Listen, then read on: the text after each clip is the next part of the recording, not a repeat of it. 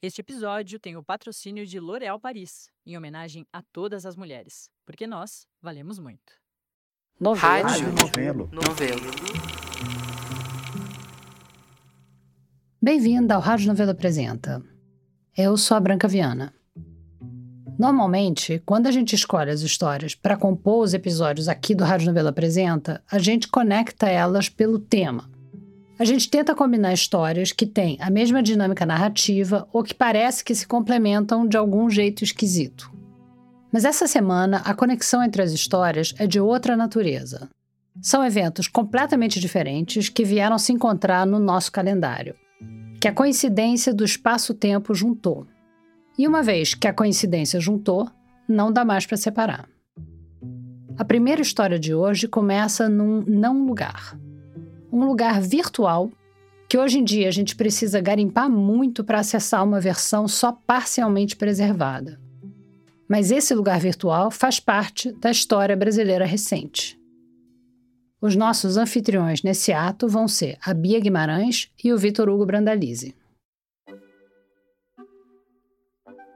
Na virada do milênio, no meio dos sites de notícias, blogs e salas de bate-papo, surgiu um portal que mal apareceu e já virou um dos mais acessados. O lugar de maior audiência da internet brasileira naquele momento. Talvez você tenha navegado por esse lugar.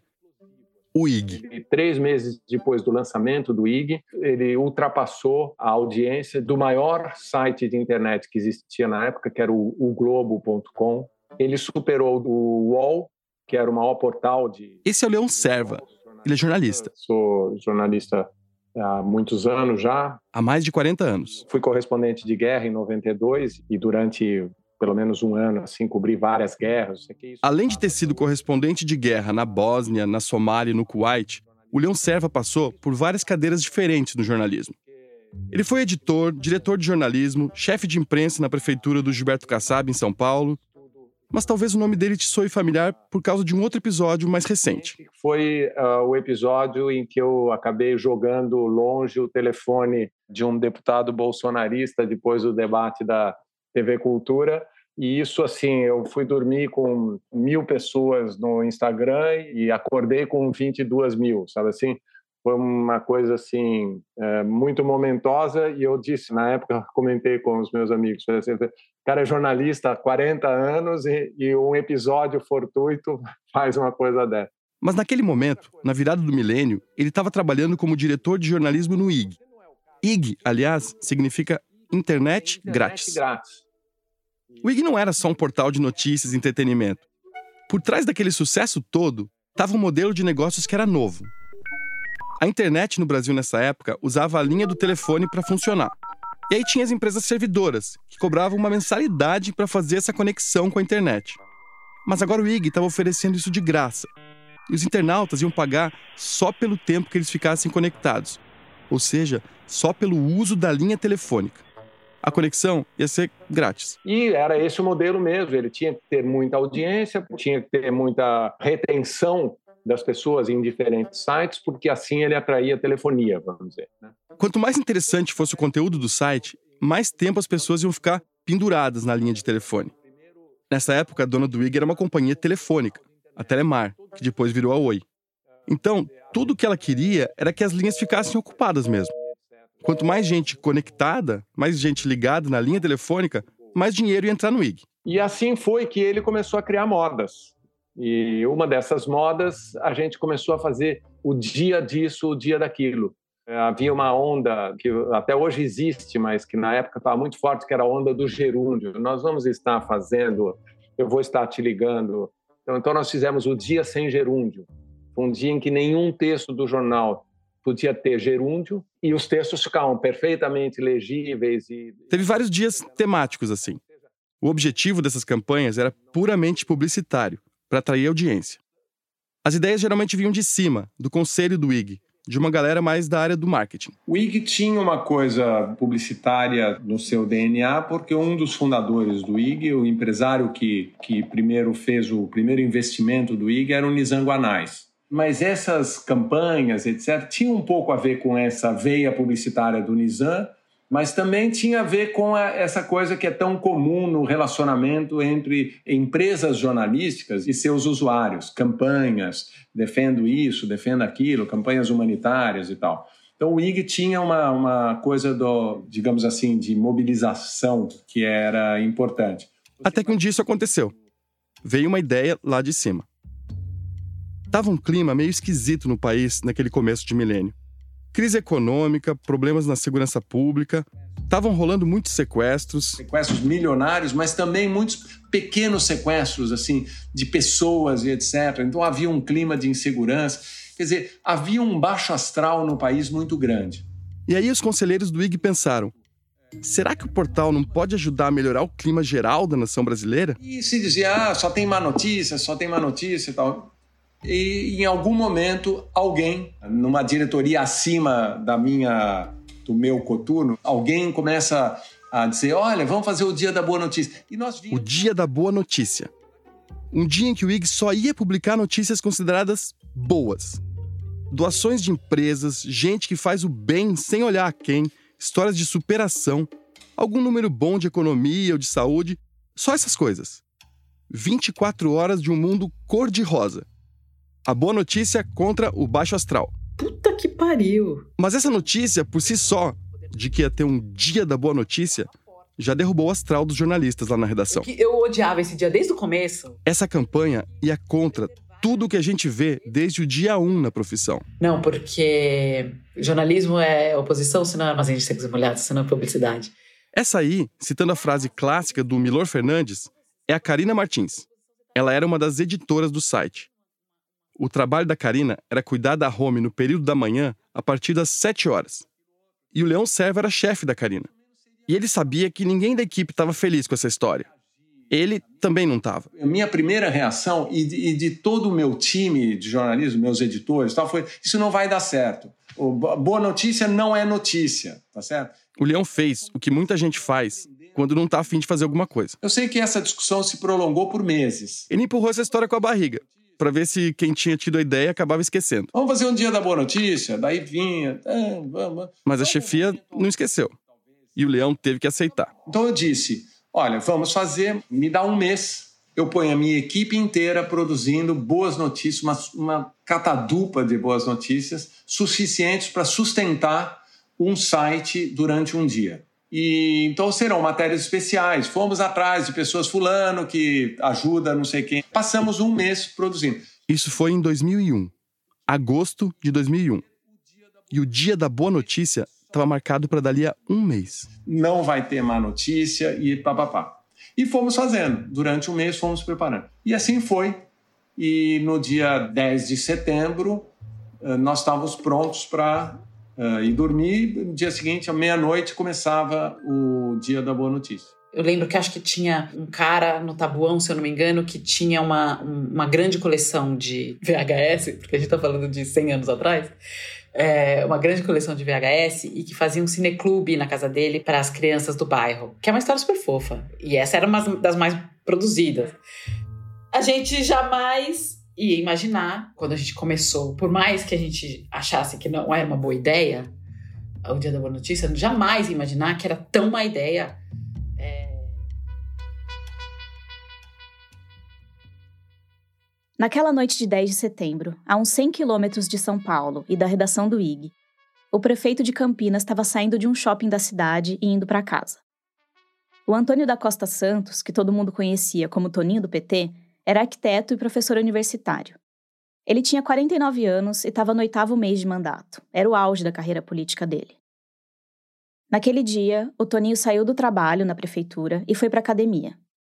Depois ele passou no shopping para buscar um terno que ele tinha comprado. Já eram umas 10 e 20 da noite quando ele pegou o rumo de casa. O Toninho estava sozinho, ele se recusava a andar com segurança. Quando ele estava dirigindo por uma avenida, ainda perto do shopping, começaram os tiros. Foram três tiros que partiram de outro carro. Um dos disparos atingiu a artéria aorta do Toninho e ele morreu na hora. O prefeito de uma das maiores cidades do Brasil tinha acabado de ser assassinado. E aí me ligaram, porra, meu, mataram o prefeito. Eu como assim, cara? Mataram o Toninho. Eu falei, Nossa Senhora. Luiz Antônio de Crescenzo era repórter da IPTV Campinas nessa época, a emissora local da Globo.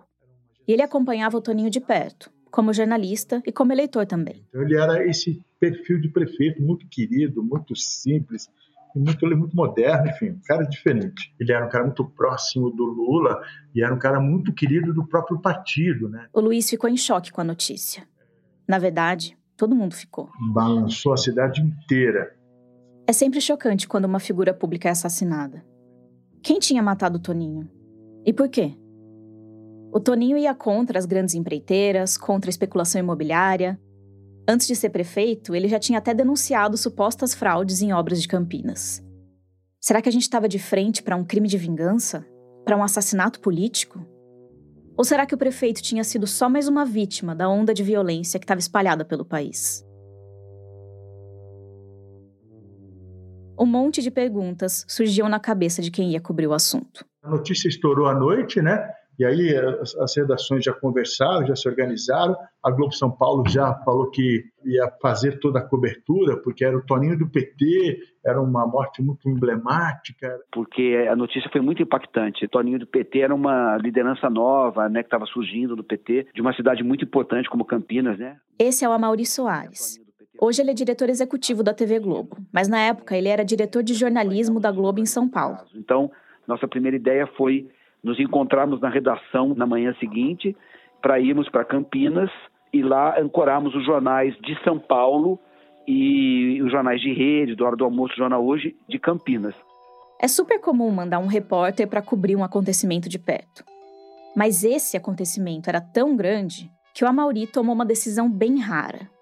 Deslocar o jornal todo para Campinas, inclusive o âncora, que na época era o Carlos Nascimento. A edição ia ser gravada direto da cidade, com o apoio da emissora local, a IPTV Campinas. Eu acho que a minha equipe ia ser usada por um desses repórteres nacionais e eu ia ficar na redação, compondo, ajudando. O assassinato do Toninho do PT ia ser um dos maiores assuntos do dia nos jornais do estado e até do país. Aí todo mundo querendo ir aonde o Toninho tinha sido baleado, né? E o crime ia repercutir ao longo da semana ou mais, até solucionarem o caso. Tinha tudo para ser assim.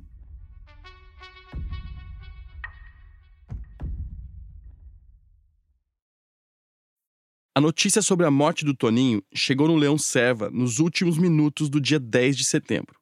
Só para lembrar, o Leão era o diretor de jornalismo do IC. Quando deu 15 para meia-noite, tocou meu telefone e era esse rapaz, Diego, Diego Toledo. Ele era o editor da madrugada, dizendo: Leão, são 15 para meia-noite, é, vai entrar o dia da boa notícia daqui a pouco e aconteceu que mataram o prefeito Toninho do PT em Campinas. Putz, meu Deus, mas como matar? Em condições normais, o Leão ia saber o que fazer com uma notícia dessas. Mas aquele não era um dia normal lá no IG.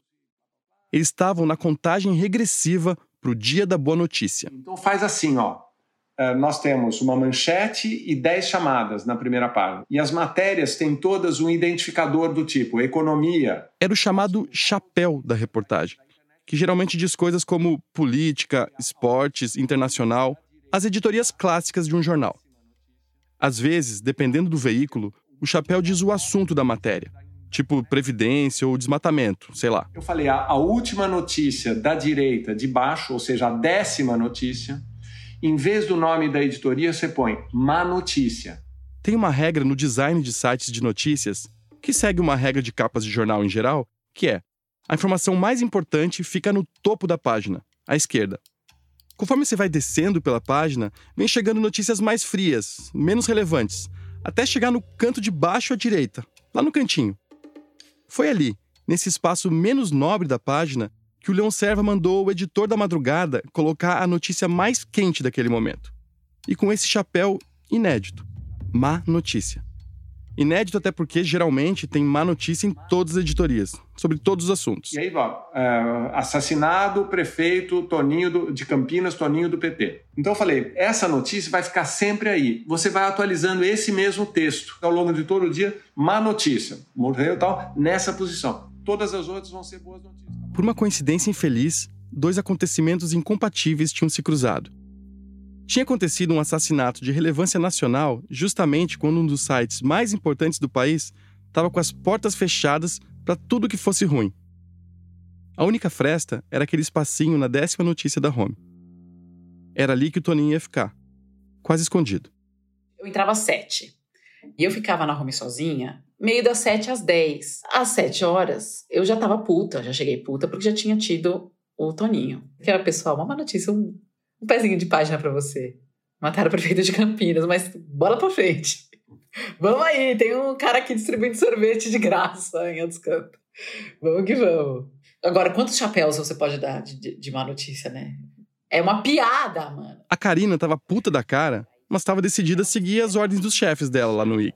A gente tá com esse projeto, esse projeto tem que atravessar esse dia. Que todo mundo sabe que vai ter más notícias no dia. Porque um dia qualquer no mundo tinha uma blindagem, um acordo entre todos nós, ainda que contrariados, de que isso não podia acontecer. Aconteça o que acontecer, a gente vai manter isso daqui. Com essa ordem em mente, a Karina ligou o computador para começar o dia da boa notícia. Ela tinha várias boas novas para botar no ar.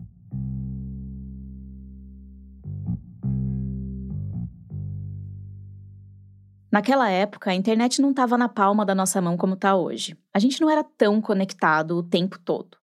E a maior parte das pessoas, mesmo em Campinas, só foi saber da morte do prefeito no dia seguinte, de manhã. Eu moro em Campinas tem 11 anos. Não é tempo suficiente para eu ter vivido em loco esse capítulo da história da cidade. Mas é tempo suficiente para eu ter conhecido muita gente que morava aqui e que lembra bem de como recebeu essa notícia. Então, em 2001 você tinha? Seria 14, 14 anos. A Sara Zoubel é produtora sênior da Rádio Novelo. Ela também não é campineira, mas ela mora na cidade desde criança. Eu estudava num colégio que era perto da minha casa, assim. Minha mãe me levou para a escola. Um dia normal, estudava de manhã. Chegamos lá, a escola estava fechada. E eu lembro da gente descer, olhar, o portão estava fechado. Acho que minha mãe conversou assim na, talvez tivesse alguém na portaria, minha mãe conversou. Falaram para a mãe da Sara que o prefeito tinha morrido e que não ia ter aula. E aí a gente voltou para casa. Quando você é adolescente, uma notícia dessas não é tão impactante. Você não processa muito a informação. Mas você sente que aquele dia começou estranho, atípico. E eu lembro da gente ligar a TV, falar, ah, vamos assistir TV, né? Uma coisa que a gente não fazia dia de semana, eu tava sempre na escola. E a gente ligou a TV e eu lembro de estar tá olhando assim e. Foi aí que a Sara viu na TV a mesma coisa que o Luiz Crescenzo estava vendo lá na redação do EPTV Campinas. Eu estava na redação de pé, conversando assim com o meu chefe de reportagem, e a televisão estava no fundo. Que também foi a mesma coisa que o Amaury Soares viu no meio da reunião com a equipe dele, na TV Globo em São Paulo, antes deles pegarem a van para Campinas. A minha sala tinha um painel com vários monitores. Que foi a mesma coisa que a Karina Martins viu lá na redação do IG. Na TVzinha de tubo que a gente tinha ali em cima da bancada da redação. Você está vendo aí agora imagens ao vivo de Nova York das chamadas Torres Gêmeas do World Trade Center no sul da ilha de Manhattan. A informação é de que um jato comercial, não se sabe ainda se de passageiros ou de carga, se chocou com as torres. Um avião atravessa uma das torres gêmeas do World Trade Center. Era 9h46 da manhã, no horário de Brasília, quando o primeiro avião atingiu uma das torres gêmeas em Nova York.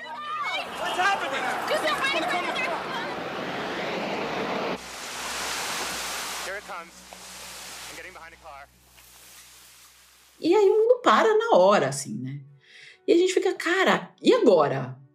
Fudeu, o que a gente vai fazer? Não sei se você tinha pescado esse detalhe até agora, mas o dia da boa notícia calhou de acontecer justo no dia 11 de setembro de 2001. Ou o atentado às Torres Gêmeas calhou de acontecer justo no dia da boa notícia lá do IG. Todos os olhos ali no IG se voltaram para Karina. Ela era responsável por atualizar a capa do site de notícias de maior audiência do país. Ela não ia fazer nada? Mundo caindo, ela ia manter lá na home a matéria do Cineclube de fitas cassete para crianças? Ia colocar o avião batendo nas Torres Gêmeas lá na editoria improvisada de Má Notícia, junto com a morte do Toninho? Aí eu liguei pro Leão. Falei... Eu tava num congestionamento indo pro IG, como fazia todos os dias. Então ela me ligou e falou assim: Leão, um avião bateu no World Trade Center. E ele falou: não dá pode ser um acidente. Não vai dar. Não dá. Ele estava falando para ela ignorar, para não colocar a notícia no site. Na hora, o Leão lembrou de um outro avião que bateu num prédio em Nova York. Um acidente que destruiu um andar do Empire State Building em 1945. Era uma cena completamente diferente da que estava nas telas de TV do mundo inteiro. visualizei essa cena assim, é, imaginei um teco-teco assim, falei assim: Mas, Karina, hoje é dia da boa notícia. Você não sabe disso? Não adianta, porque não é dia da boa notícia, é dia da boa notícia. Vamos em frente. Não vai dar. E eu, caralho, não vou dar, tá bom. Que, que ideia. Tamo lá. E aí, começa a chegar, as, as pessoas começam a chegar e começam a cobrar, e começam a ligar de outros setores, da empresa na minha orelha. E aí, gente? E aí, que boa notícia? O mundo acabou. Vocês estão dando boa notícia? Vamos tirar isso, vamos tirar isso. E o cara, eu, pô, não pode, não dá. É nosso dia da boa notícia, não tem como. A Karine não podia ir contra as ordens do chefe. Por mais que ela achasse que aquela ideia não devia nem ter saído do papel. Inacreditável, é inacreditável. e aí foi que eu, eu continuei no congestionamento, alguns minutos depois. E no meio desse feiro, nesse estresse, bate o segundo.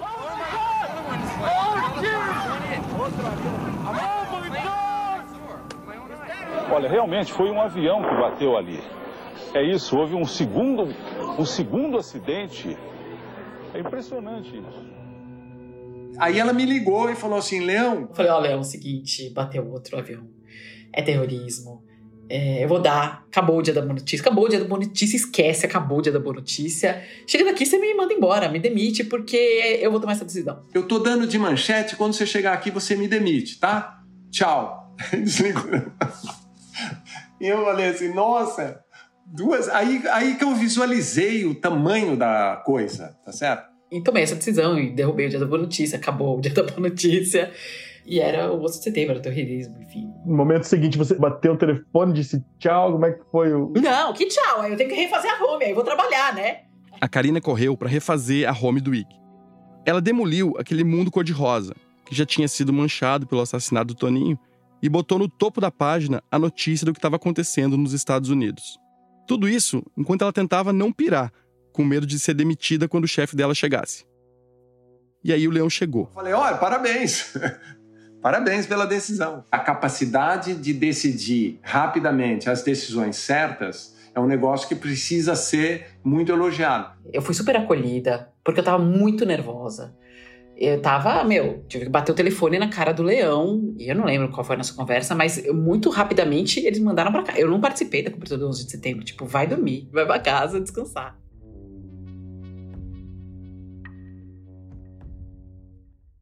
Lembra que naquela manhã, a equipe de jornalismo da TV Globo de São Paulo ia para Campinas para cobrir de perto a morte do Toninho?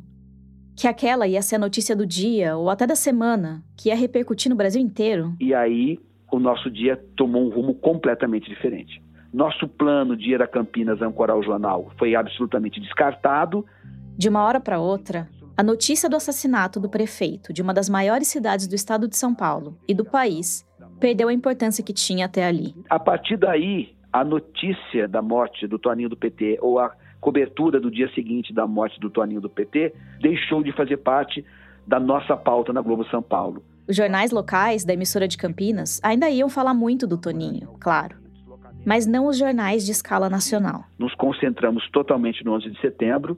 O Jornal Nacional daquele dia foi histórico, porque tratou-se de um evento histórico, né?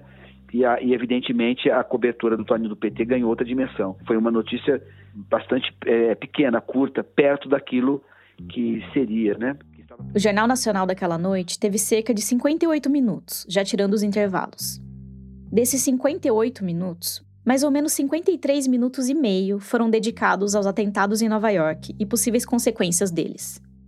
Dois minutos foram dedicados à morte do Toninho. E sobraram mais dois minutos e meio para espremer a previsão do tempo e algumas notícias pequenas, tipo o Guga eliminado de um torneio de tênis. Do mesmo jeito que o dia da boa notícia calhou de acontecer no mesmo dia do ataque às Torres Gêmeas, ou vice-versa, o assassinato do Toninho calhou de cair na véspera do 11 de setembro. O Toninho deu o azar de morrer nos últimos instantes antes de um eclipse que não deixou a gente enxergar mais nada. Aconteceu um fato chocante. Mas aí, quando a gente estava se virando para olhar para ele, veio um outro fato enorme, gigante, e entrou na frente, tapando tudo. A partir daquele momento, os jornais iam passar em looping as cenas dos aviões atingindo as torres em Nova York. Iam falar do ataque simultâneo ao Pentágono, das hipóteses para o atentado terrorista. Começava ali o repertório que ia acompanhar a gente por anos: o Talibã, o Bin Laden, a guerra ao terror. Nesse eclipse, o assassinato do Toninho, de repente, teve que se espremer entre uma matéria e outra sobre o World Trade Center. Não é que a morte dele não tenha sido coberta, ou que não tenha aparecido nos grandes jornais. Eu fui olhar as edições da Folha, do Estadão, do Globo, e o Toninho tá lá. De um jeito ou de outro, todo mundo falou disso. E eu também não tô dizendo que as duas notícias, a de Nova York e a de Campinas, deveriam ter tido o mesmo peso nas manchetes. A questão não é bem essa. É mais um exercício de imaginar como teria sido se esses dois eventos não tivessem cruzado o caminho um do outro. Será que, fora daquele eclipse, o assassinato do Toninho teria sido destaque nas manchetes ao longo daqueles dias? Será que as pessoas teriam tido mais chance de se espantarem com aquela morte? Será que esse crime teria comovido o país inteiro? Aqui de novo, Luiz Antônio de Crescenzo, que era repórter da EPTV Campinas. Porque se você tirar tudo isso da cena, né? Imagina, se você tira o 11 de setembro dessa cena, a gente teria aqui o Jornal Nacional em peso e falando de uma morte que precisa ser investigada com eficiência. Porque aí o JN também faria suíte, faria fantástico, faria linha direta. E... Será que as pessoas hoje lembrariam da morte do Toninho tanto quanto elas lembram da morte do Celso Daniel, o prefeito de Santo André que foi assassinado no ano seguinte? Será que com essa comoção também ia ter tido mais pressão para investigarem o caso de cabo a rabo? Será que o desfecho ia ser diferente? Será que a gente ia saber hoje quem matou o Toninho e por quê? Então, o quanto isso pesou depois na, na, memória do caso do Toninho do PT, ou eventualmente no esclarecimento ou não, é difícil medir. Mas que há um impacto, há, né? Em 2021, o crime prescreveu. E em 2022, o inquérito foi arquivado. O Ministério Público nunca chegou a nenhuma prova que apontasse para um assassinato político, mas também não descartou essa possibilidade. A família do Toninho e alguns aliados políticos dele até hoje acreditam que foi um crime premeditado, que o prefeito estava na mira de gente que ele desagradou. No ano passado, a família dele chegou a mandar uma denúncia para a Comissão Interamericana de Direitos Humanos, acusando o Estado brasileiro de omissão nas investigações. Mas também existe a hipótese de que ele simplesmente estava no lugar errado, na hora errada. Uma das explicações levantadas é que quem atirou nele foi um sequestrador que estava fugindo pela mesma avenida onde Toninho estava passando naquela noite. O carro do Toninho teria atrapalhado a fuga e aí atiraram nele. Ao que tudo indica, a gente vai ficar sem saber. É uma pena que a história termine sem fim, né? É a história que termina sem fim, né?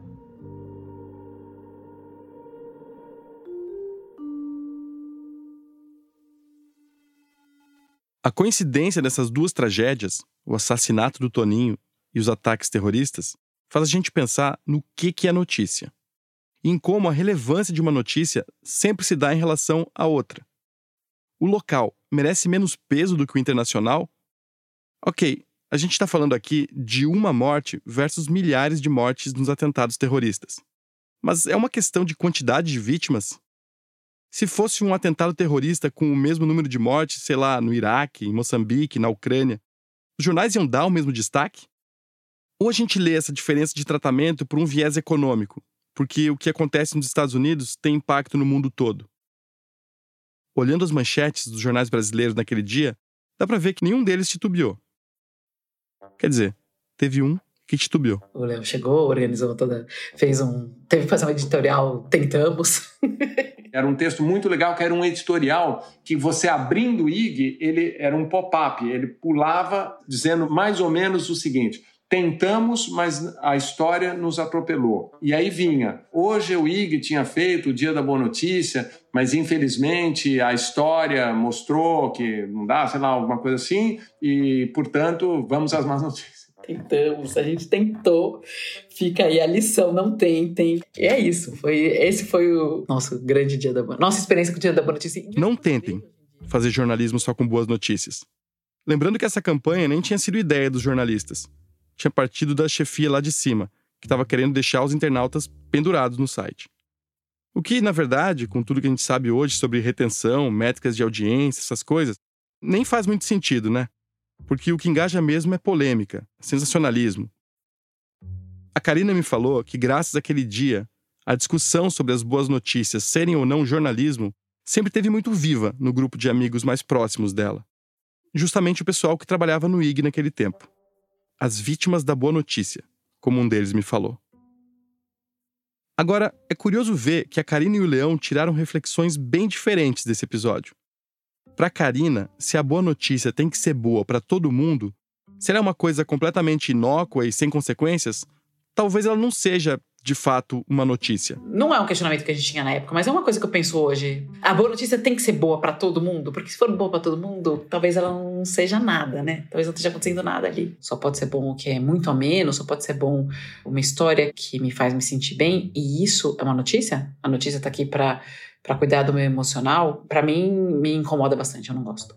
Mas 22 anos depois do dia da boa notícia, o Leão já não acha que tem a ver com notícia boa para combater o baixo astral.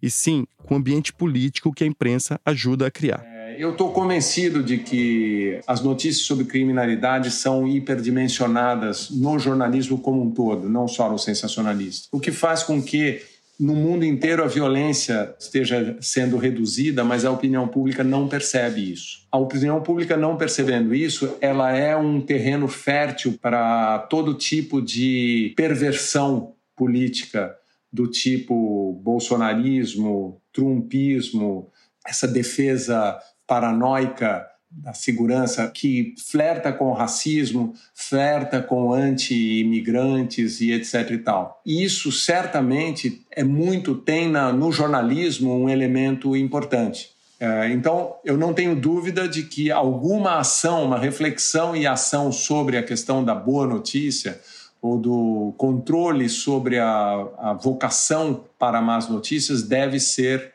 é, discutido, implantado, perseguido pelo jornalismo. Não tenho dúvida disso, porque é uma falsidade. Quer dizer, o retrato que o jornalismo passa sobre a segurança pública nas grandes cidades do mundo é apenas um adubo adubando o extremismo que é ameaça a todas as democracias do planeta.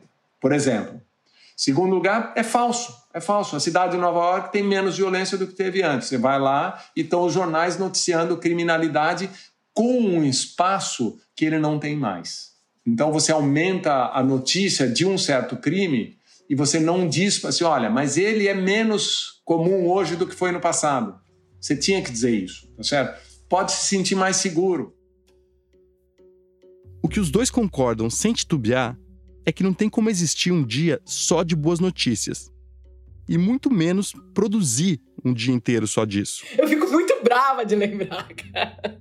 Eu fico muito puta, muito irritada. Porque não dá, você fica quase pessoalmente ofendida com a desgraça, a grande tragédia. Você fala, não é comigo, isso não é possível. Que eu tô sozinha na home da, do dia da boa notícia. E é 11 de setembro, não é possível que isso esteja acontecendo. E foi literalmente o que aconteceu. Uma, uma coisa, quer dizer, eu não faria um dia da boa notícia novamente. Foi trágico, porque nós estávamos contra aquilo. Fizemos. E aí foi como se a história olhasse e falasse assim: olha, é, isso, isso é para as escolas de jornalismo dizerem assim: sabe tudo que você aprendeu? Não vá romper o que eu te ensinei, porque se você romper, tem aquela história lá do leão da equipe do IG, tá certo? Não precisava ter acontecido 11 de setembro para a gente saber que o Dia da Boa Notícia é uma má ideia. O Vitor Hugo Brandalize e a Bia Guimarães são produtores sênior da Rádio Novelo. Já já a gente volta. Liberdade é pouco. O que eu desejo ainda não tem nome. A Larissa Benevenuto, estilista da modelo Letícia Muniz, vive essas palavras de Clarice Lispector todos os dias. Sem formação em moda, a ex-publicitária está se tornando referência no universo plus size ao ajudar mulheres de corpos grandes a se libertarem. Nunca foi também só sobre moda. Sempre quis ter algo além, sempre quis ter um propósito. As seguidoras da Letícia sempre vinham nos meus directs e falar, ou falava para ler. A Lê sempre fez questão de me colocar dentro desse universo, de falar que eu tava ali com ela, entendeu? Ah, a Lari tá de parabéns, eu queria ter uma Lari assim na minha vida. E aí isso foi muito enriquecedor, não só pelo fato delas estarem elogiando o meu trabalho, mas porque eu sabia que isso não era sobre a roupa que eu estava vestindo na Letícia, que para elas isso significava muito mais, que é algo que elas nunca tiveram. Isso muda a vida dessas meninas, elas se sentirem bonitas, elas se olharem no espelho, elas sentirem que elas são amadas. E elas viam na Letícia essa imagem do que elas queriam ser. A Lari nunca teve muita clareza sobre qual profissão seguir, mas sabia que queria transformar a vida das pessoas de alguma forma. Foi estando atenta às seguidoras da amiga criadora de conteúdo que a estilista entendeu que esse caminho era o do acesso do público plus size a peças refinadas e mais baratas. A última das nossas coleções foi a mais ousada, porque a gente sempre quis trazer algo mais palpável para elas, não só uma referência. E aí a gente via elas mostrando como elas estavam felizes, como elas tinham coragem de sair de casa para as festas e se sentirem bonitas e especiais. Eram peças acessíveis, não fazia sentido criar peças a um valor que elas não teriam acesso, que fosse alto. A gente queria que elas tivessem os mesmos acessos que uma pessoa de corpo padrão tem. A gente queria trazer moda para elas.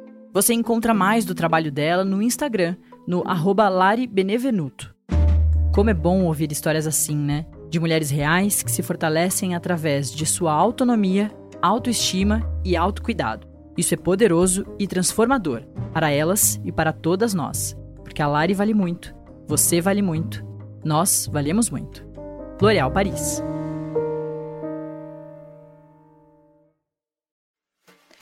Na revista Piauí de maio, João Batista Júnior teve acesso aos inquéritos que revelam o passado violento do ex-policial militar Guilherme Derrite, hoje secretário de Segurança Pública de São Paulo.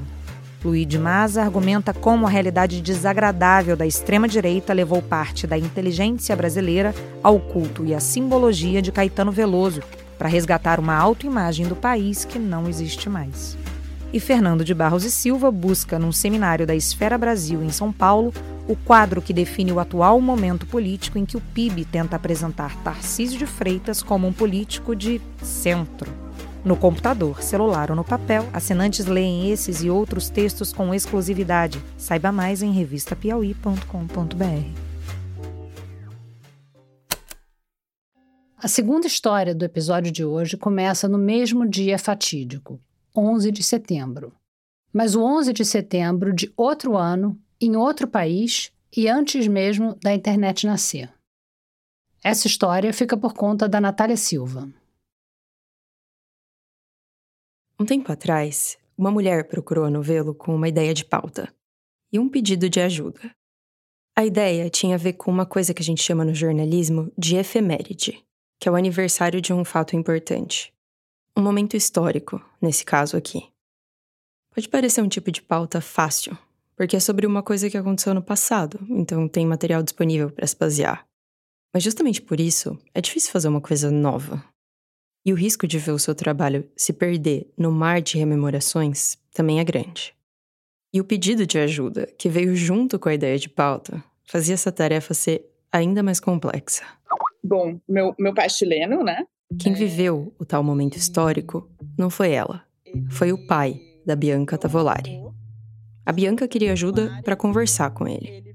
Não porque ela não fala espanhol, porque ela fala. Ou porque eles não se falam. Ou sei lá, porque o pai dela saiu para comprar um cigarro no Chile e não voltou mais. A Bianca e o pai dela são próximos, se dão bem. Ele mora no Brasil há um tempão, ela nasceu aqui. O motivo era outro. O meu pai, ele fala disso como se fosse assim, é como se não fosse com ele. E ela queria saber como tinha sido viver aquilo de verdade. Assim, ele sabe muito, ele vai te falar muitas datas, ele vai te falar o nome de um monte de pessoa, ele vai, né? Só que tem isso como se ele tivesse desimplicado. Então é quase um mecanismo de defesa, assim, dele. De... Um mecanismo de defesa. Sem se colocar na posição que estava aos 17, tá na posição de hoje, assim, sabe? Como se não conseguisse voltar para aquele lugar. Então acho que o mais legal é tentar voltar para aquele lugar, o que que era aquilo, né? Para Bianca, voltar para aquele lugar era um jeito não só de entender melhor o pai dela, mas de se conectar com o avô dela, que ela nunca chegou a conhecer. A única ponte da Bianca para esse passado é o pai. O pedido de ajuda era esse: fazer ele falar. Então eu levei o pai da Bianca para um estúdio. Mas não só ele. Eu vou começar pedindo para você se apresentar. Eu? Para eu me apresentar? Fomos os três. Bom, meu nome é Bianca Tavulari. Aqui nesse lugar de hoje eu estou na condição de filha do Rodrigo Tavulari, que está aqui. Então, é, é, meu nome é Rodrigo Tavulari, eu sou chileno. Se você ligou os pontos, talvez você já tenha adivinhado de que momento histórico o Rodrigo vai falar aqui. Esse ano, em 2023, faz 50 anos que o Chile, a terra natal do Rodrigo, foi palco de um golpe de Estado. Era lá que o Rodrigo estava quando tudo aconteceu. Isso foi em 1973. E o Rodrigo estava numa posição que fez com que ele visse a história, a história com H maiúsculo, se desenrolar de muito perto. A posição dele era de filho, filho de um homem chamado Antônio Tavolari. E como era o seu pai como pai? Meu pai era muito carinhoso, ele era muito, ah, assim, como político, ele, eu posso dizer que ele era mais político que pai, porque... Eu acho que logo de cara, nessa frase curtinha, dá para entender um dos motivos de ser tão difícil para o Rodrigo se colocar em primeira pessoa nesse relato. Ele entendeu muito cedo, talvez cedo demais, uma coisa que a maioria das pessoas só entende na adolescência ou na vida adulta: que o pai dele não era só pai dele. Para ficar perto do pai, muitas vezes o Rodrigo teve que ir atrás do político. Então, no fim de semana, quando meu pai saía para fazer campanha para ele ou para o Allende, normalmente eu sempre ia junto. Hum. Então eu estive praticamente hum, quando tinha desde 6, 7, 8 anos, eu ia em todas as campanhas, em todos os lugares. O Allende, que o Rodrigo citou sem muita cerimônia, e você vai entender o porquê disso, é o Salvador Allende, o presidente chileno que sofreu o golpe em 1973. 40 anos antes disso, ou seja, em 1933, os caminhos do Allende e do Antônio se cruzaram na fundação de um partido. Meu pai ajudou a fundar o Partido Socialista junto com Allende e outros, outros políticos. O Partido Socialista, que nasceu da união de vários grupos socialistas que tinham se organizado no Chile no começo do século XX. Antônio era membro do comitê do partido em Valparaíso, uma cidade que fica na costa chilena, onde Rodrigo nasceu e cresceu. A mesma cidade que, em 1963, fez do Antônio um político. Ele tinha assim uma preocupação social muito grande, aí acabou sendo candidato pelo Partido Socialista a vereador. Ele foi vereador duas vezes em, em Valparaíso. Depois de ser vereador de Valparaíso por sete anos, o Antônio decidiu dobrar a aposta ele se candidatou ao cargo de deputado e contou com a ajuda de um amigo. Então, assim, a relação que, que meu pai tinha com Allende era de muita amizade, de muita camaradagem, poderia se dizer. O Salvador Allende e o Antônio Tavolari não eram só colegas de partido, eles eram amigos.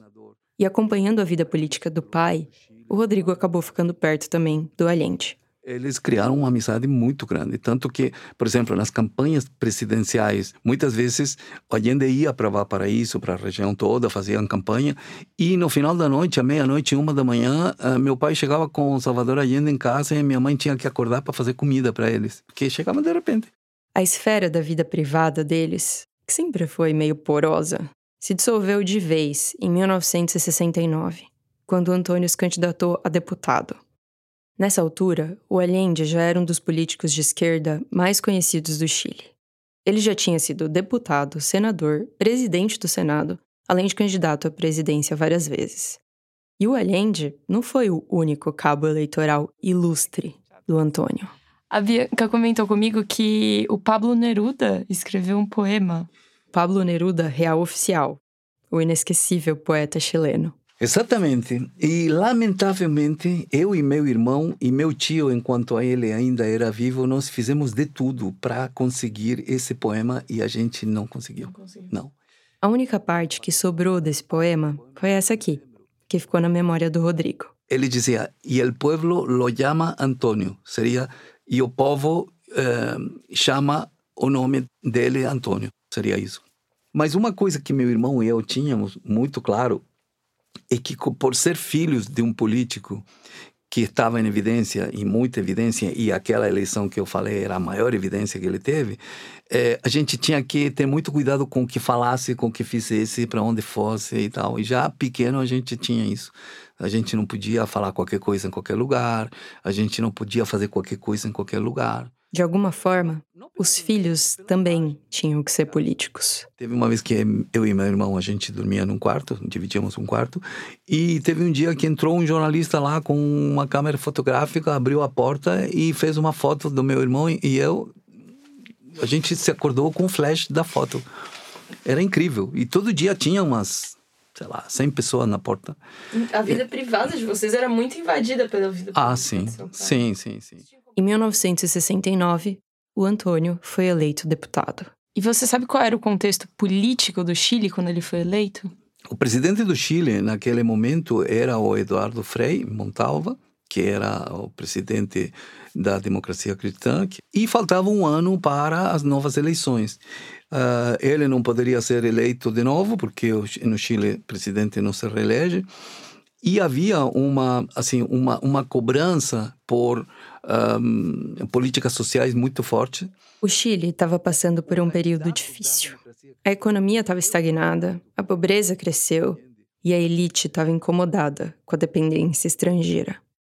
Eu vou falar um pouco da história do Chile porque ela é fundamental para entender a história do Antônio, do Rodrigo e da Bianca. O Chile, como você já deve ter visto no mapa, é um país espremidinho na costa oeste da América do Sul, ou seja, ele fica do lado oposto das cidades mais populosas do Brasil. E por uma questão de placas tectônicas que eu não vou me estender aqui, a costa do Oceano Pacífico é bem mais montanhosa do que a costa do Atlântico. Boa parte da Cordilheira dos Andes fica no Chile. Boa parte do deserto do Atacama também. Além disso, o solo do Chile é muito rico em jazidas minerais, principalmente de cobre, e a exploração desses minerais foi desde sempre uma das principais atividades econômicas do país. Outros países sempre ficaram meio de olho nisso, com interesses, claro, principalmente os Estados Unidos. Nessa mesma época, o mundo estava vivendo a Guerra Fria. De um lado, os Estados Unidos estavam tentando garantir que o máximo de países vivesse no modelo econômico capitalista. Do outro lado das trincheiras, a Rússia estava nessa mesma empreitada de garantir mais países aliados, só que seguindo um regime socialista.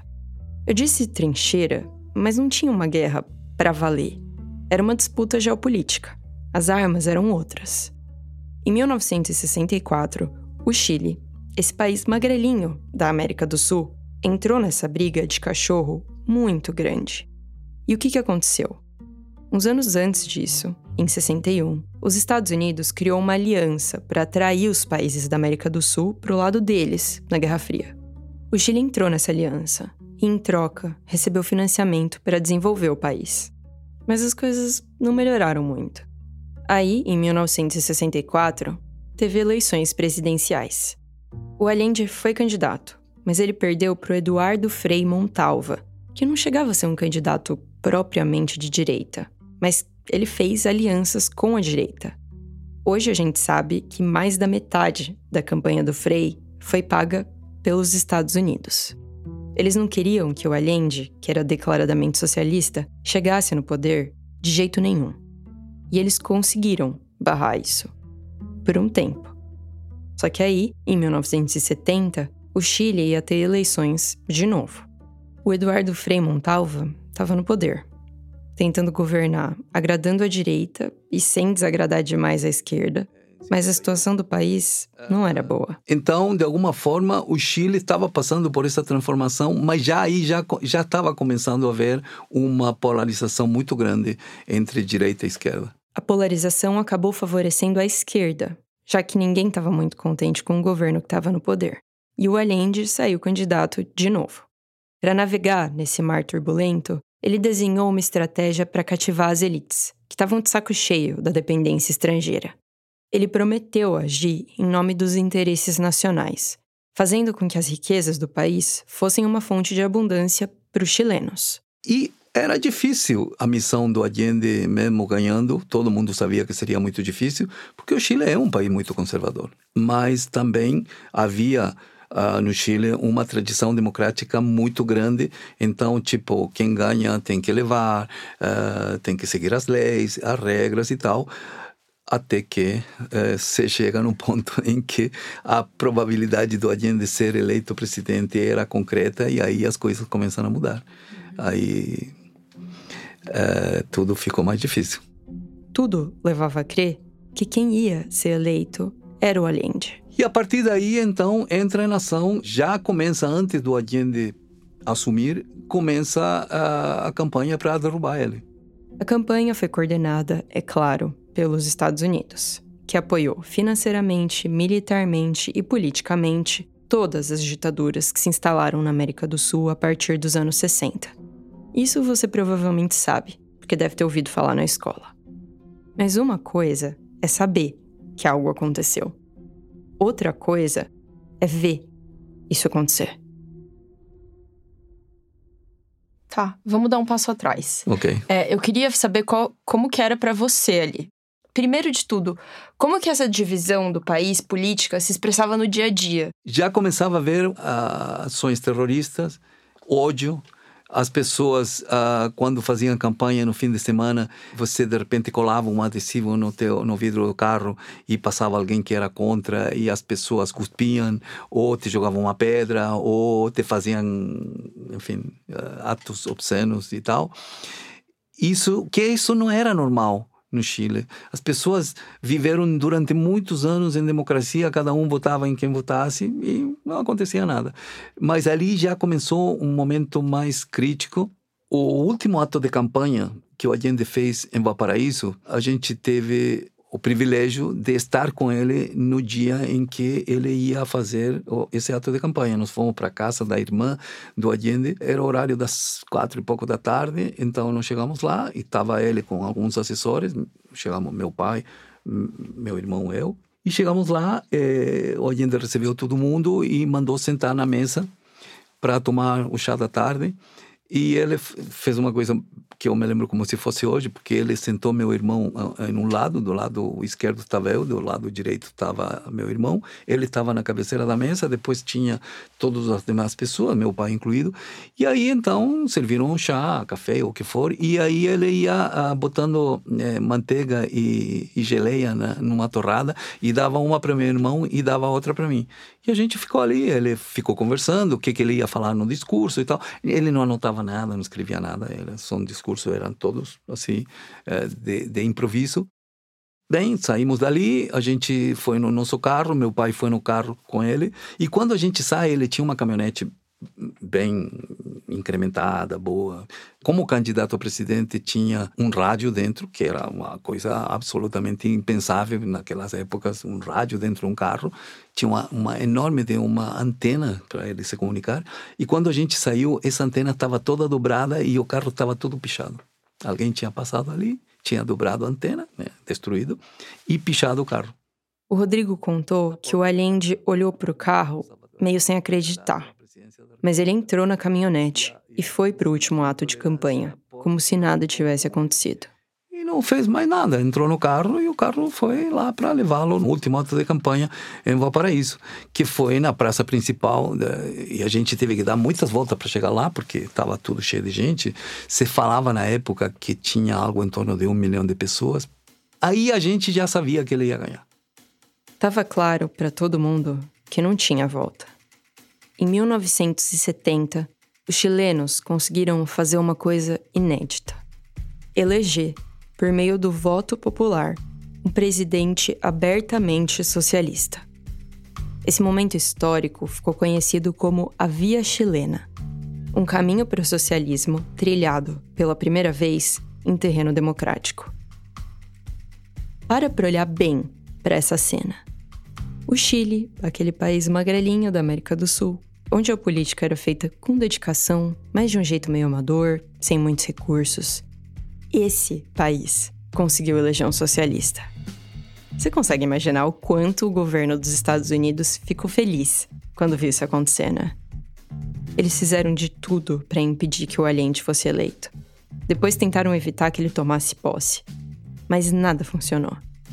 O Allende assumiu o governo começou a implantar as mudanças que ele tinha prometido.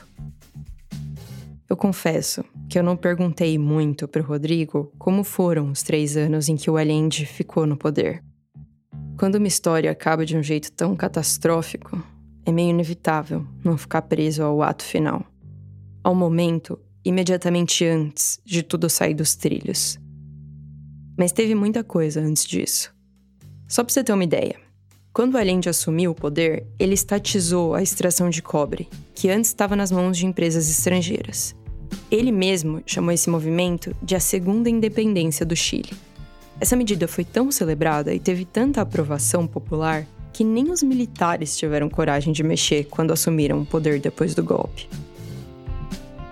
Mas conforme ele ia governando, o Allende não continuou popular em todos os estratos da sociedade chilena as elites estavam meio inquietas com algumas das medidas do governo socialista, como a reforma agrária, a estatização de empresas. Tudo estava parecendo ameaçador demais. E enquanto os conservadores achavam que o Chile estava mudando muito rápido, parte da esquerda achava que estava demorando demais. Junto com isso, tinha, é claro, a campanha norte-americana para minar o terreno do Allende. Tanto é assim que, quando vem o golpe militar, antes, né, vários meses antes, você ia nos mercados e não encontrava comida, não encontrava isso, não encontrava aquilo, estava tudo mal abastecido, os preços estavam subindo. Quatro dias depois do 11 de setembro, você voltava nos, nos mercados e tinha tudo. Você encontrava tudo. Isso eu vi. Uhum. Ninguém me contou. Eu fui no mercado, eu fui lá ver. Tudo aquilo que a gente não encontrava em lugar nenhum estava lá. Então, os donos do mercado, os distribuidores, as empresas, as fábricas, todos eles ajudaram a fazer a campanha de de desabastecimento para criar esse esse ambiente de insatisfação social que fosse o motivo para que houvesse um golpe militar. O seu pai tinha medo do golpe? Assim, na esquerda, no Chile, todo mundo sabia que viria um golpe já não era mais uma questão de se, mas sim de quando e como. Vamos falar do golpe agora. Uhum. Eu quero saber como foi aquele dia 11 de setembro. O golpe do Chile, com apoio americano, também aconteceu num dia 11 de setembro, 28 anos antes. Por ironia do destino, desde 2001, os países compartilham a efeméride. No mesmo dia, do mesmo mês, os Estados Unidos sofreram o maior golpe da história recente do país. O dia que mudou tudo. Quem já era nascido e já se dava por gente naquele dia, dificilmente esquece de onde estava quando viu a imagem dos aviões batendo contra as Torres Gêmeas em Nova York. Ao mesmo tempo, essa é uma memória tão coletiva e tão repetida em documentário, filme, livro, série, que às vezes parece, pelo menos para mim, coisas de TV, de filme. Vira um fato histórico e distante, por mais perto que ele esteja no tempo e no espaço. O que me faz pensar, uau, aconteceu mesmo, são os detalhes compartilhados por quem estava lá, por quem viu acontecer, por quem sobreviveu para contar, e também por quem não sobreviveu. É como se a história ganhasse textura. Tem uma coisa que eu ouvi que aconteceu em 11 de setembro de 2001 que eu nunca esqueci. Sempre que alguém fala da data, é isso que vem na minha cabeça. É uma ligação telefônica feita de dentro de um dos aviões sequestrados. Uma mulher conseguiu ligar para casa, mas caiu na secretária eletrônica, então ela deixou uma mensagem para o marido. Ela diz calmamente onde ela tá, por que, que ela tá ligando, o que que tá acontecendo. Diz que ama ele, que ama os filhos e que espera ver o rosto deles de novo. Eu lembro nitidamente da voz da mulher dizendo, já quase chorando: I hope to see your face again. As imagens dos aviões batendo contra as torres são chocantes, é claro, mas essa mensagem dessa mulher é o que ficou comigo. As últimas palavras que ela escolheu dizer. São esses detalhes que me lembram que a data não é só uma efeméride um dia na vida de um país, do mundo. Foi um dia na vida de alguém. E o 11 de setembro de 1973 foi um dia na vida do Rodrigo. E naquele dia, cedo de manhã, a gente saiu. Eu fui caminhando até o lugar onde pegaria ônibus para ir para o colégio. Eram, sei lá, sete e pouco da manhã. E quando chego lá no ponto do ônibus, Aí a gente já viu que o golpe tinha começado, porque a ponte estava cortada, tinha um, um, um, caminhão gigantesco e estavam todas as forças da Marinha ali, armados até os dentes, com capacete, com tudo, com tanque. Aí então a gente voltou para casa, começou a colocar, sintonizar rádios. E a gente escutando a rádio, muitos iam passando os reportes de onde estava o Allende, se já tinha chegado no Palácio da Moneda, se ia para lá, para cá, rádio aqui, outras rádios e tal. Até que então começaram os comunicados e, uh, uh, e, e o próprio Allende falando. O Allende fez dois ou três discursos naquele dia. Foi o último discurso desse dia que entrou para a história. É, a gente estava na sala de jantar escutando e estava todo mundo assim perplexo porque ninguém sabia o que, que ia acontecer. O golpe veio. Agora, o que ninguém sabia era como o governo ia reagir.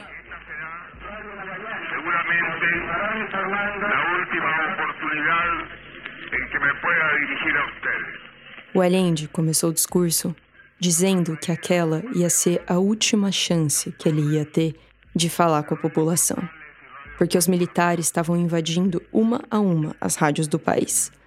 E a última de todas que ficou foi a Rádio Magallanes, que é onde foi que o, que o, que o Allende fez seu último discurso.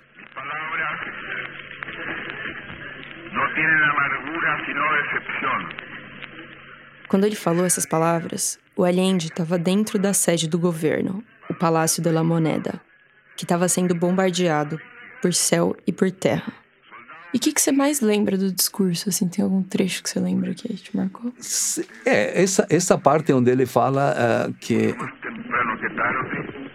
que um dia uh, amanhecerá de novo e, e, e as alamedas uh, receberão um homem livre. Essa é uma frase.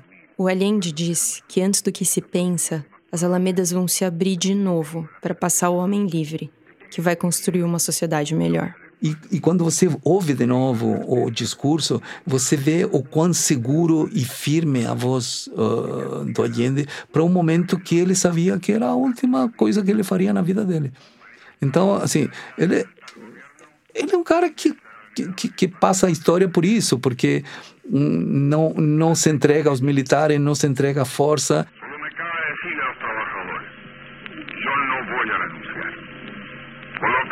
Tránsito histórico, pagaré con mi vida la lealtad del pueblo.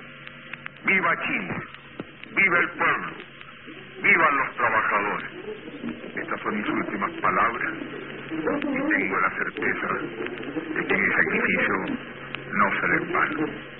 Tengo la certeza de que por lo menos será una lección moral que castigará la felonía, la cobardía y la traición.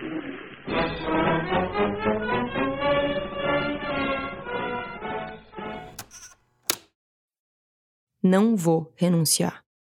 Pagarei com a minha vida. Meu sacrifício não será em vão. Essas foram as últimas palavras que o Salvador Allende dirigiu aos chilenos. As palavras que ele escolheu para serem as últimas. Quando acabou o discurso, eu hum, assim vi meu pai muito preocupado e a única vez que eu vi meu pai chorar foi quando saiu a notícia de que Allende tinha morrido. Eu nunca tinha visto ele chorar. Meu pai não chorava, pelo menos na frente da gente não. Vocês souberam da morte do Allende pela rádio? Sim, pela rádio.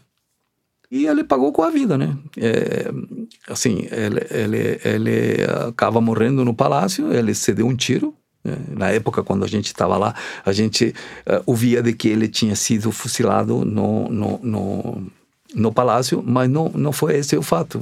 Ele pegou uma metralhadora que o, o Fidel Castro tinha dado de presente e em um momento já, quando já havia que estava tudo no final, ele subiu, sentou na cadeira presidencial e se deu um tiro aqui na, na garganta. E aí, é, acabou. O general Augusto Pinochet que comandou o golpe contra o Allende, ficou no poder durante 17 anos. E como que você acha que o golpe mudou você? Ah, assim, uh, a gente pensava que nós, que nós tínhamos todo um, um, ideal que a gente podia construir como jovem, e uma esperança e tal.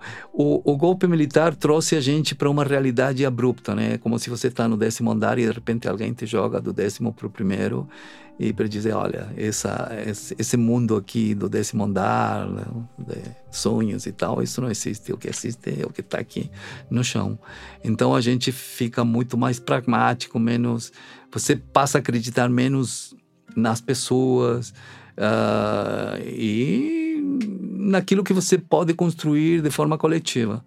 Você, é, é, é, é preocupante porque um, você fica muito desconfiado. Você fica desconfiado de tudo e de todos. Às vezes a gente, a gente já passou por vários momentos aqui no Brasil, assim, desde que eu me dou por gente, por ser político, em que a gente cogitou a possibilidade de um golpe, né? Sim. E ficava tentando imaginar um pouco como seria esse golpe. Ah, tá acontecendo tal coisa, acho que vai ter um golpe e tal. É, mas acho que tem um elemento de surpresa quando o golpe acontece, que você fala, nossa, eu não achei que fosse assim. Teve alguma coisa disso quando você viu o golpe acontecer? Ah, sim, assim, é uma surpresa sem um fato. Por quê? Porque, assim, aquilo que não é surpresa para alguém é porque você viveu antes esse, essa situação. No Chile ninguém tinha vivido um, um golpe militar, então não sabia como seria. Uh, o que a gente não imaginava que fosse tão sangrento que uh, houvesse tantas mortes.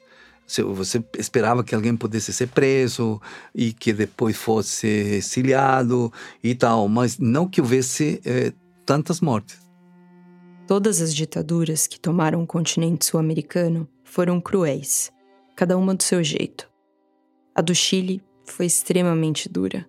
Os números assustam, ainda mais quando a gente lembra que é um país pequeno mais de 3 mil pessoas foram mortas. 200 mil tiveram que deixar o país. A gente até tinha falado com meu pai se, se não era melhor a gente sair do país e tal. Mas ele não queria sair do país, ele queria ficar no Chile. O Antônio, assim como o Allende, se recusou a sair. Ele ficou no Chile, foi preso várias vezes, muito provavelmente torturado, mas ele não falava sobre isso com os filhos. Ele contava da prisão, do que tinha visto acontecer com os outros, mas não o que aconteceu com ele. Porque ele era pai e Rodrigo era filho. Eu fiquei umas três horas conversando com o Rodrigo. E durante todo esse tempo, a Bianca estava sentada do lado dele, observando tudo. Meu papel ali, como entrevistadora, era fazer as perguntas que talvez ela mesma quisesse fazer, mas que o Rodrigo talvez não respondesse do mesmo jeito se fosse ela perguntando. Porque ele é pai e a Bianca é filha. Eu senti que eu já tinha conseguido aproximar os dois, mas que ainda faltava aproximar os dois do Antônio. E aí, para isso, eu segui os passos do Rodrigo.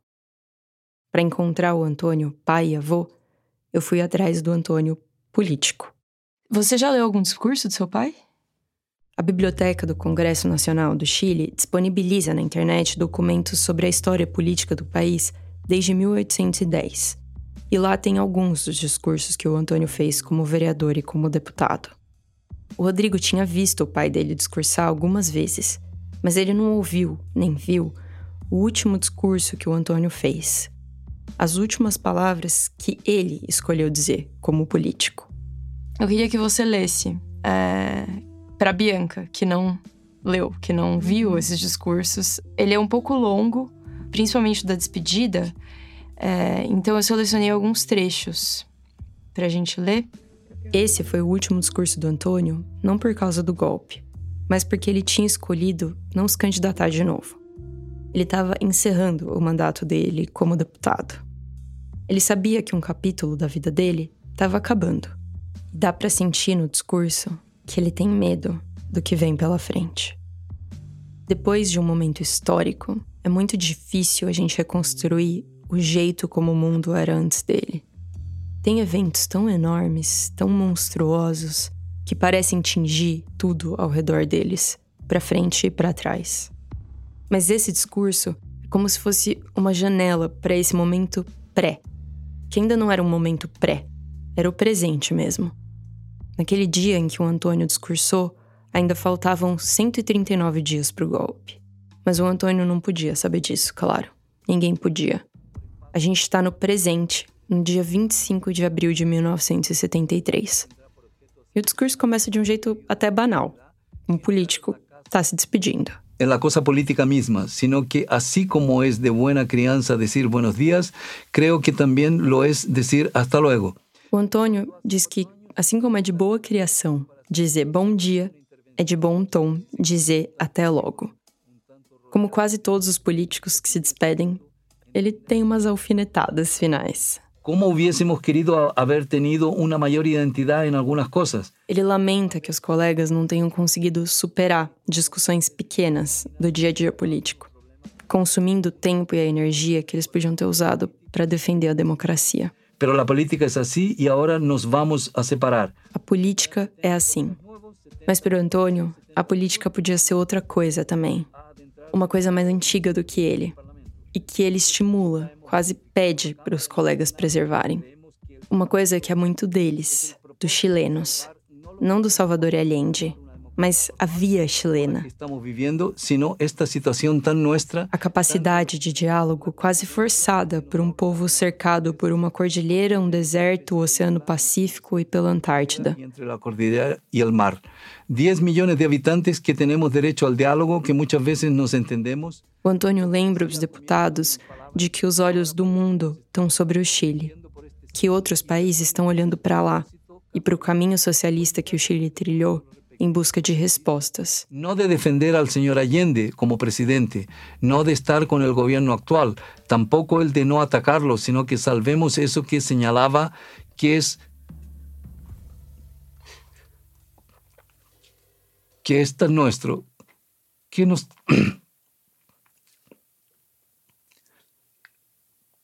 que nos ha permitido darnos un prestigio de, de, tipo internacional que nos ha permitido tener una prestancia en América. Siempre hay, hay, hay una esperança.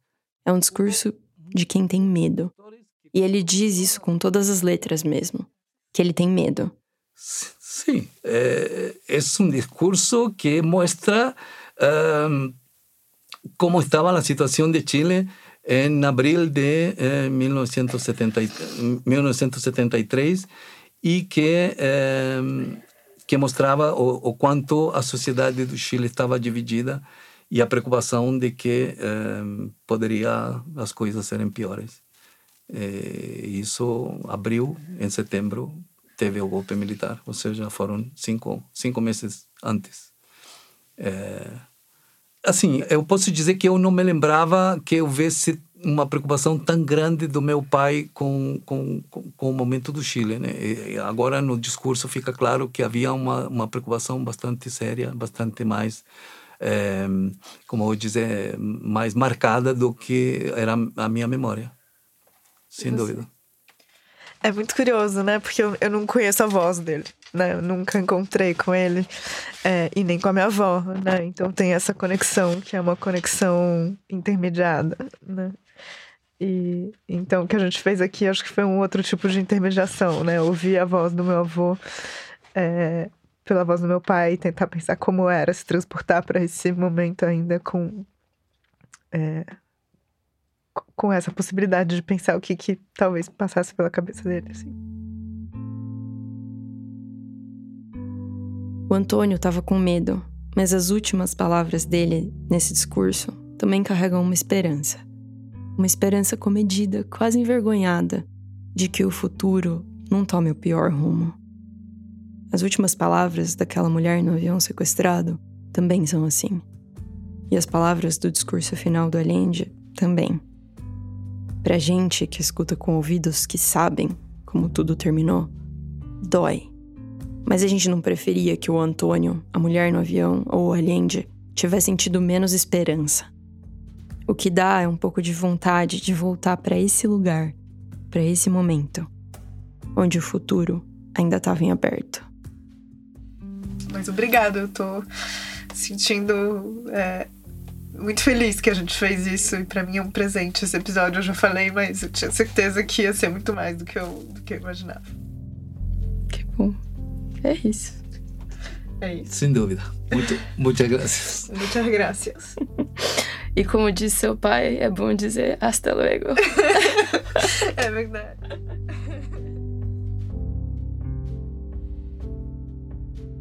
Essa foi a Natália Silva, produtora da Rádio Novelo.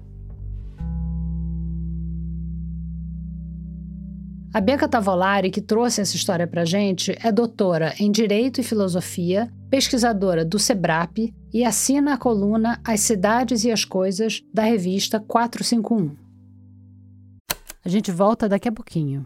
Só conquistaremos a paz social através da justiça social.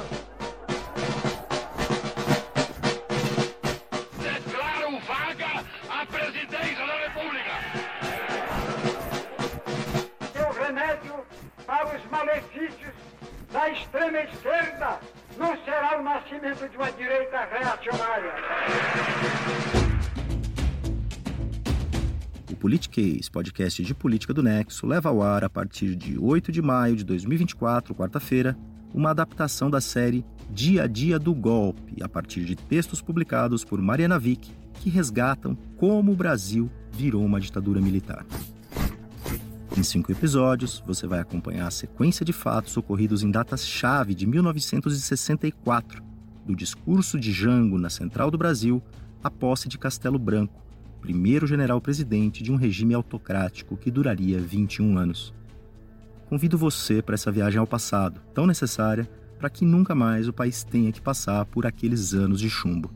Toda quarta-feira em seu tocador favorito, pelo feed do Politiquês. Porque sim, o Politiquês está de volta.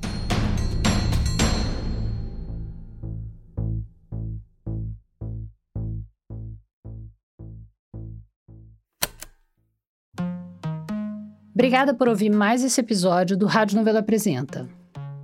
Você já sabe, mas toda semana a gente posta material extra no site, na página de cada episódio. Infelizmente, não sobrou nenhum print da home do IG no dia da boa notícia nos anais da internet. Mas o Vitor garimpou algumas imagens para dar o clima. E também tem as transcrições dos discursos do avô da Bianca, para quem quiser mergulhar um pouco mais naquele momento da história chilena. Lá no site também dá para assinar a nossa newsletter, que chega toda semana para apresentar o episódio e traz sempre uma dica da nossa equipe. Se você quiser mandar uma sugestão para gente, vai lá no nosso site, no menu, onde tem a seção Envie uma pauta. O Rádio Novela Apresenta é um original da Rádio Novelo. A gente tem o apoio da Open Society Foundations. Tem episódio novo toda quinta-feira. A direção criativa é da Paula Scarpim e da Flora Thomson Devô, e a produção executiva é do Guilherme Alpendre. A gerência executiva é da Marcela Casaca e a gerência de produto é da Juliana Jäger. Nossos produtores sênior são o Vitor Hugo Brandalize, a Evelyn Argenta, a Bia Guimarães e a Sara Zoubel. As produtoras da nossa equipe são a Bárbara Rubira, a Natália Silva e a Júlia Matos. A checagem desse episódio foi feita pela Denise Ribeiro e pelo Bruno Lima. A gente teve apoio de montagem da Mariana Leão. Nesse episódio, a gente usou música original de Kiko Dinucci e também da Blue Dot. A mixagem é do Pipoca Sound. O desenvolvimento de produto e audiência é feito pela Bia Ribeiro. O Gilberto Porcidônio é o responsável pelo conteúdo e engajamento das nossas redes sociais. O design das nossas peças é do Matheus Cotinho. Obrigada e até a semana que vem.